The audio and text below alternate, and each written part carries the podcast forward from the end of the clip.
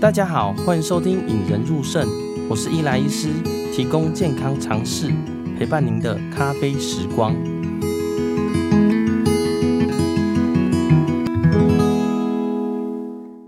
今天欢迎亚洲大学附属医院心脏科周边血管科张玉成主任来到节目啊。先跟大家讲一下哦，周边血管科就是在周边血管动静脉的部分。其实之前我有个病人啊，就是糖尿病、肾脏病，然后后来脚就整个烂掉了啦。有请张主任帮我们处理一下。那很多人可能对心脏科吼会觉得多都是。呃，心血管疾病啊，什么冠状动脉啊，做心导管啊。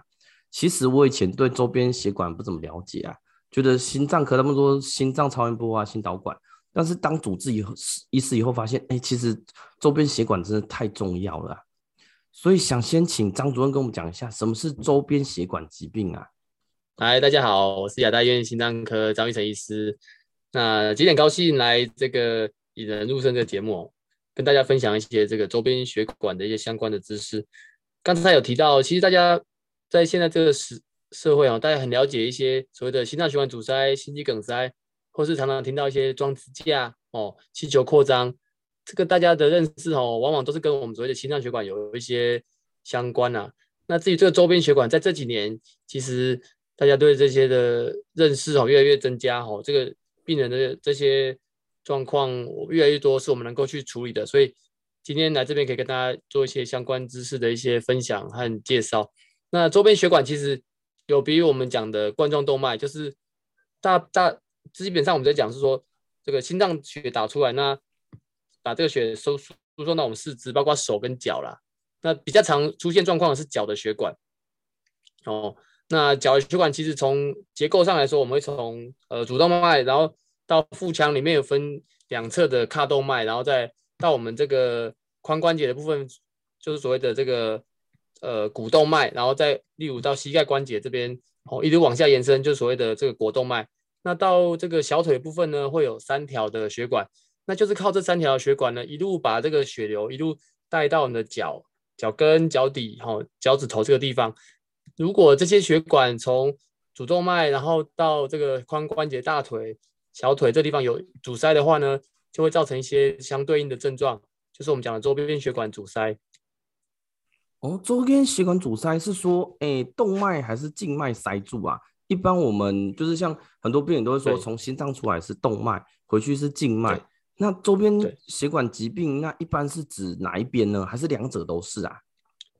当然，广义上来说，这个不管是动脉或静脉有一些严重的阻塞，都会造成我们的一些症状，甚至。伤口会没办法愈合哦。不过基本上，呃，大家比较常见的会先讨论这个动脉的部分，因为这些常常会有很明显的一些症状哦。比如说这些常见症状，那从常见症状来讲，主要是有一些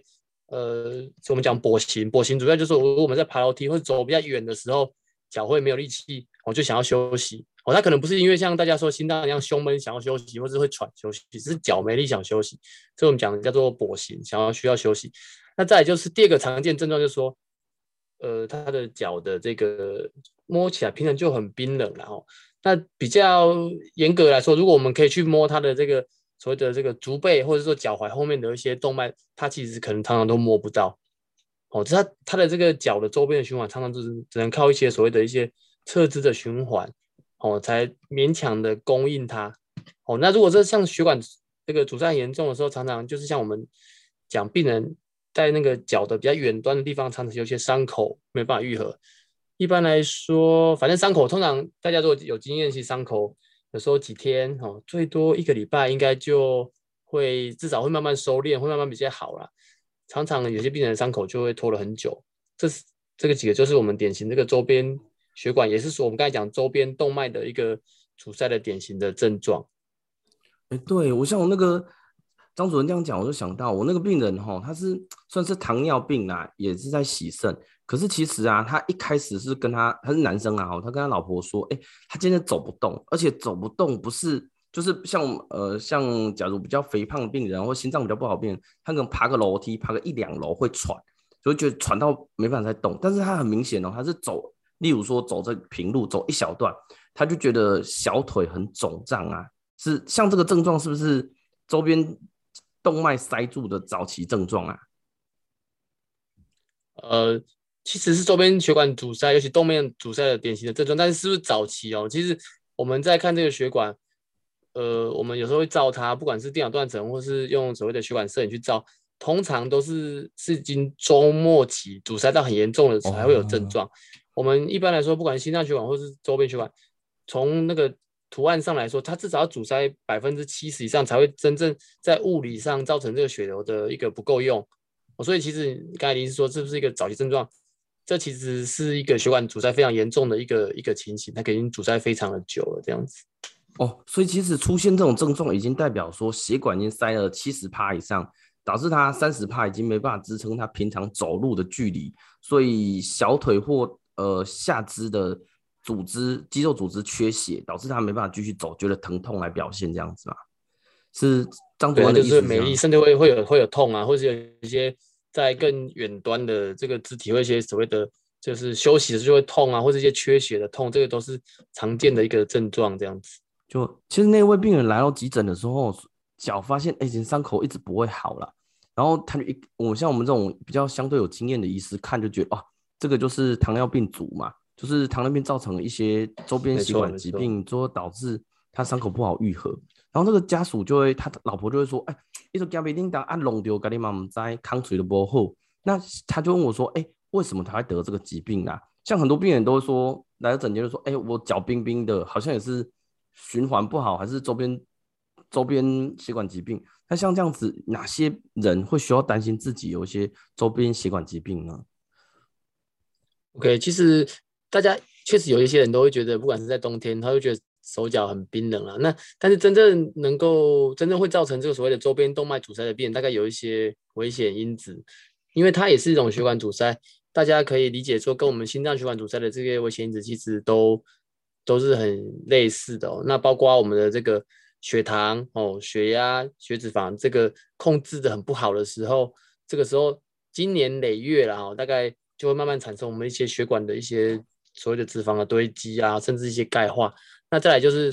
抽烟哦，长期的抽烟、老烟枪，还有这个年纪啊，年纪随年纪增加，我们这个血管的一些所谓的粥状硬化哈，这些程度就会越来越严重。那额外因为临时肾可以使哦，再加上就会提到一些洗肾的病人，其实往往这些他们的阻塞都比一般人还要严重，甚至所谓的一些像可能一些钙化，表示甚至是在我们在处理上就会更为的困难哦。这些大概是我们这些常见的危险因子。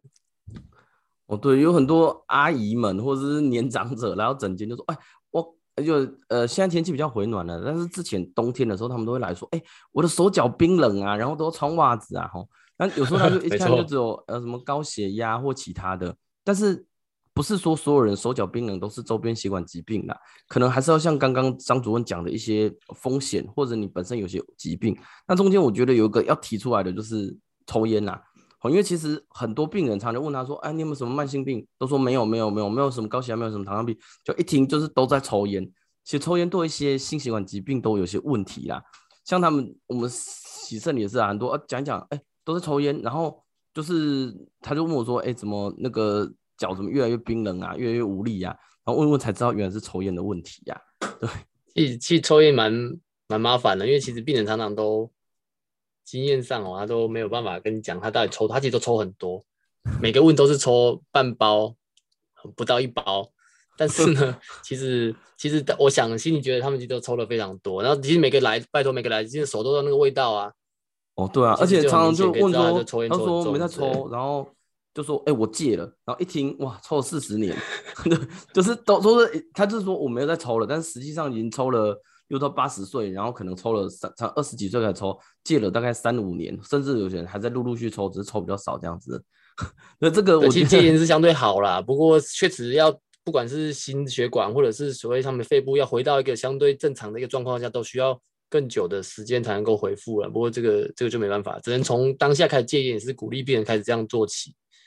对，刚才你我再插一下，您您是刚才讲到那个。病人很多很多，这个手很冰冷了。其实确实要仔细评估它的的风险，或许是我们可以就是医生评估完之后再做一些检查来确认。因为其实我自己的手也算是比较冰冷，我常常就病人说他手手脚冰冷，我就摸他说，嗯，这个没什么问题，因为我比你更 更冰冷之类。好，所以这个部分搭配这些危险因子，医生大概在医院哈，就是会安排一些一些适当的检查哦，来当下就可以，或者是检查完就可以确认说这个血管有没有阻塞啦。那这些检查的部分哈，就是最简单最简单哈，我们大概平常大家知道量血压嘛，我们大概可以从这个手的血压哦，一般都量这个所谓手肘这部分嘛，就是果呃这个这叫什么？这个动脉的地方，break 就是 brake artery，就是那常常就是搭配到我们这个脚踝的血压，哦，甚至更进一步，有些洗肾的病人或者怎样，我们会学医上会建议量这个指头的这个压力，做一个比例上的比较。基本上可以去想象说，这个血的血压的压力哈，就是说到脚的压力理论上比手高，但是一旦产生血管阻塞的话，脚这边的压力就是血流过不去，它血流会一直压力会一直下降，降降降降降降到如果脚的压力比手的压力还低哦，这个比值上甚至小于零点九的时候，表示这个整体它这个整条血管不知道是哪一哪一个哪一个段落了，整条血管就有一个很明显的一个一个阻塞，我们叫做这个所谓的这个 ABI，大概就是一个。是这个肱动脉跟脚踝这个动脉的压力的比值，这个是一个最所谓的非侵入性最简单的一个检查的方式，这样子。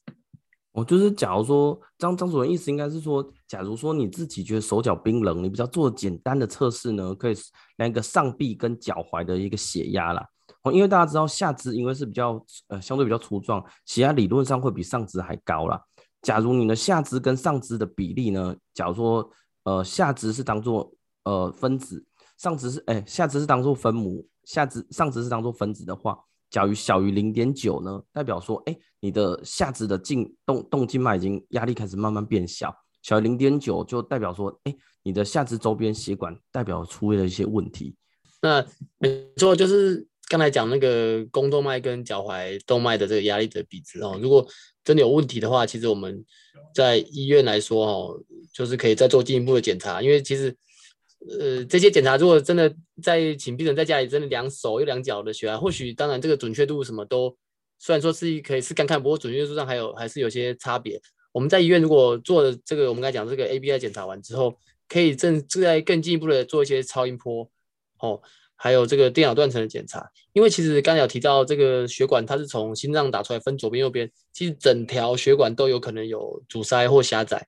那我们必须要更明确知道是哪一段的问题，我们才能够进一步的处理它。做超音波其实也很简单，相对是一个非侵入性的检查，我们大概就会从几个点来来看，包括这个这个熟悉部的地方，包括大腿，包括这个膝盖后侧股动脉。那进一步，我们可以再往下看，看到所谓的这个小腿的血管，然后足背的血管，或是这个脚踝附近的血管，大概可以看看说这个血流的这个强度、速度，还有这个它所在超音波下的这个波形，就能够决定这个阻塞的这个严重程度跟它的位置。那这是一个比较也很方便哦，随时其实我超音波探头，我随时都可以做的检查。那另外一个就是这个电脑断层，这是一个现在。因为其实每个医院都有电脑断层检查，那呃可以很方便的去做。稍唯一的缺点就是这个，它需要打一些显影剂才能够看得清楚血管了。对，肾脏功能比较差，而且像林医师讲那些有些甚至有糖尿病的病人，当然我们会比较犹豫。不过如果真的有需要的话，我们做了这个电脑断层检查，往往也可以很明显的看出这个血管阻塞的程度，就是它可以把血管照得很清楚，甚至包含哪一段有钙化哦，甚至包含说这个我们讲。一开始讲比较高位、比较髂动脉的部分，心脏这个主动脉一分出来地方，在这个肚子的地方的血管，我们没办法用超音波完全确认这个血管严重程度的的地方，也可以用这个电脑断层来看一下血管哪边有阻塞这样子。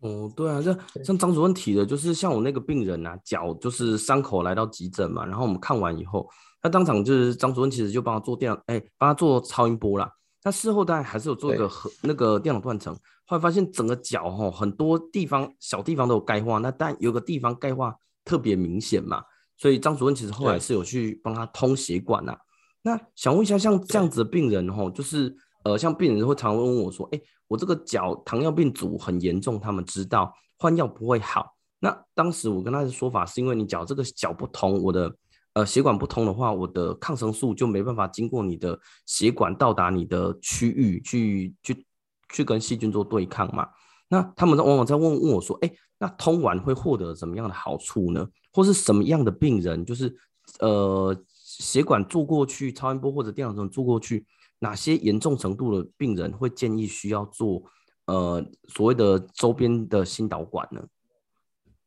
对，基本上第一个刚才提到的症状有，就是不管是呃脚没力或者有伤口的病人，就是我们会开始进一步的做一些检查跟治疗。那如果我们真的能够去通血管的时候，大概有几个点可以看啊，一个是看它血管阻塞的程度，就像我刚才讲到，至少要阻塞百分之七十以上，或者是说在一些血管比较阻严重的部分，我们大概可以用一些导管器去测量它前段跟后段的压力差。哦，如果压力差，其实大于二十的话，哈，其实也是表示一个明显的阻塞。呃，在我们的经验上来说，其实刚才林医师有提到，他刚才讲一个点，就是说好像换药不会好。其实呢，这个告诉我们说，其实要非常多的科哦一起来帮忙做这件事情。包括假设本来是在肾脏科或者是糖尿病在医师这边治疗，这个血糖控制非常非常的重要，大概跟一些免疫或者复原的细胞聚集这都有关系。那再就是。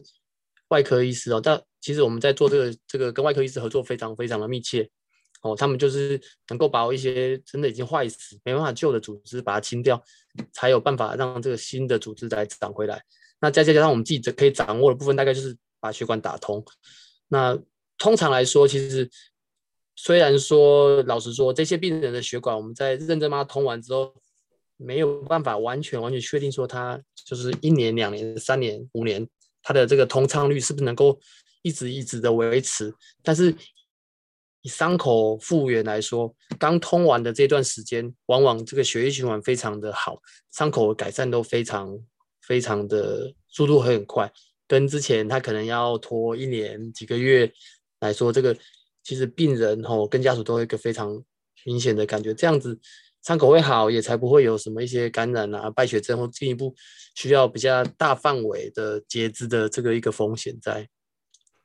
哦，对，其实很多病人哈都往往说在犹豫说，哎，他做完检查发现说，哎，血管塞得很厉害，伤口不大会好。那他常常最第一第一个反应是，哦，我不想通心导管，或我不想去清创。但实际上呢，假如去不不把我们的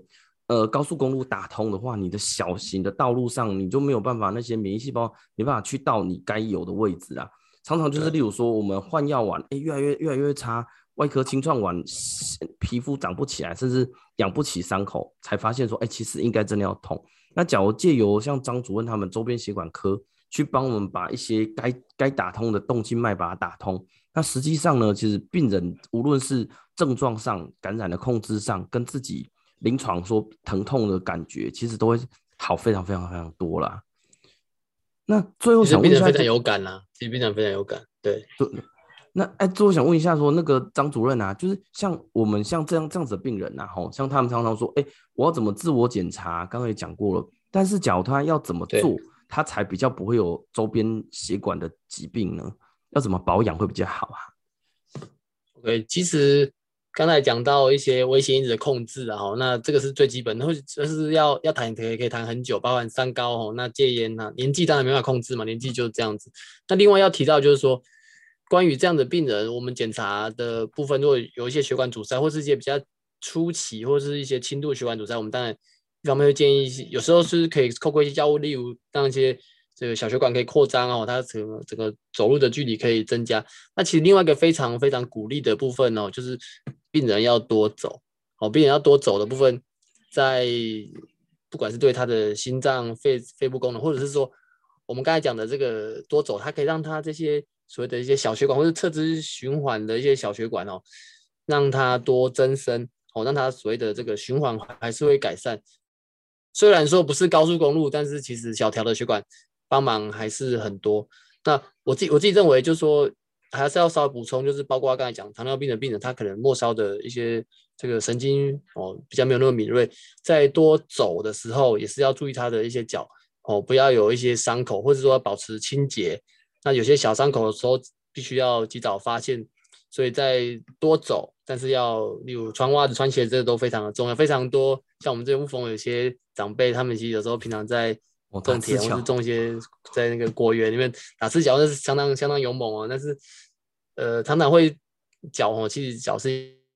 一个非常脏的一个地方哦，常常都有一些细菌跑进去，甚至他只要一个看不到的伤口，他细菌就跑进去，常常肯定是也知道，常常造成一些蜂窝性组织炎。我们去看他的脚，其实他也没有明显伤口。好，所以在这种状况下，其实呃多走多运动，那透过一些保暖跟一些保护脚的一些袜子跟鞋子，这个就是我们好像可以不用靠药物哦，不用靠一些就是很很自式医疗的方式，然后来保养我们这个所谓的周边的动脉的一个方法。那像网络上有些人是说什么，哎，泡脚哦，就是热水泡脚去增加脚的血管的循环，像其实。哎，其实，在 FB 啊，或者在网络上，其实哎，很多这种的广告，哎，那针对于热水泡脚这件事，例如说泡脚机啊，或什么的，这种对于呃，我知道对于病人会觉得哎，脚比较舒服啦，但是对于说周边血管疾病，它对于说泡脚是会有好处，会或坏处，或其实其实都没有影响。张张主任觉得呢？其实 OK，我我自己认为，他其实当下确实病人会比较舒服，这是这是好的事情啊。那但是他其实当下，因为他给他一点热度、温度，他血管会扩张，他确实脚的循环会比较好。不过非常非常要注意的就是，也是一样回归到刚才，他们这些病人的脚的的一些感觉神经都不是很敏锐。如果泡脚这个温度，哦，这很讨厌，或者是说他其实本来就有一些伤口，哦，那当然我们老实讲，我们泡脚的这个水一定是一般自来水，可能还是有些细菌，不可能用一些什么那种。无菌或是一些很干净的水哦，那所以反而是会有可能会增加一些额外的一些感染或者伤口的这个部分。其实病人常常问这个问题啊，没有错，但是我通常会相对就是会比较保守的建议他，或者适当的提醒说，其实温度不要太高，因为其实我们体温三几度，周边其实也没有到三几度，可能三十几度大概就觉得温暖就可以，不用特别用那种什么温泉四五十度或是更高的更高温的水去泡，想那个就那个可能会有一些反效果这样子。嗯，就以上跟大家先介绍一下说，周边血管疾病的自我检查、照护啊，跟保养啊。那但假如大家有一些问题的话，也可以来张张主任的门诊啊。他门诊在亚洲大学，其实也很多很多诊啊。其实我们很多，因为我们肾脏科真的很多，无论是糖尿病还是肾脏病啊，其实都很多造成周边血管疾病，都已经拜托张主任弄很多血管了啊。他确实啊，很多成效弄起来。哎，病人的无论症状有改善，伤口有照护有进步，甚至说有些病人就是做完好，哎，自己觉得走路不可以变，因为有些是种田人嘛，体能感觉又稍微恢复了，对吧、啊？对吧、啊？好，那今天谢谢张主任来到节目上 啊，谢谢林医师，嗨，让我们培养胜利思维，拥有幸福人生。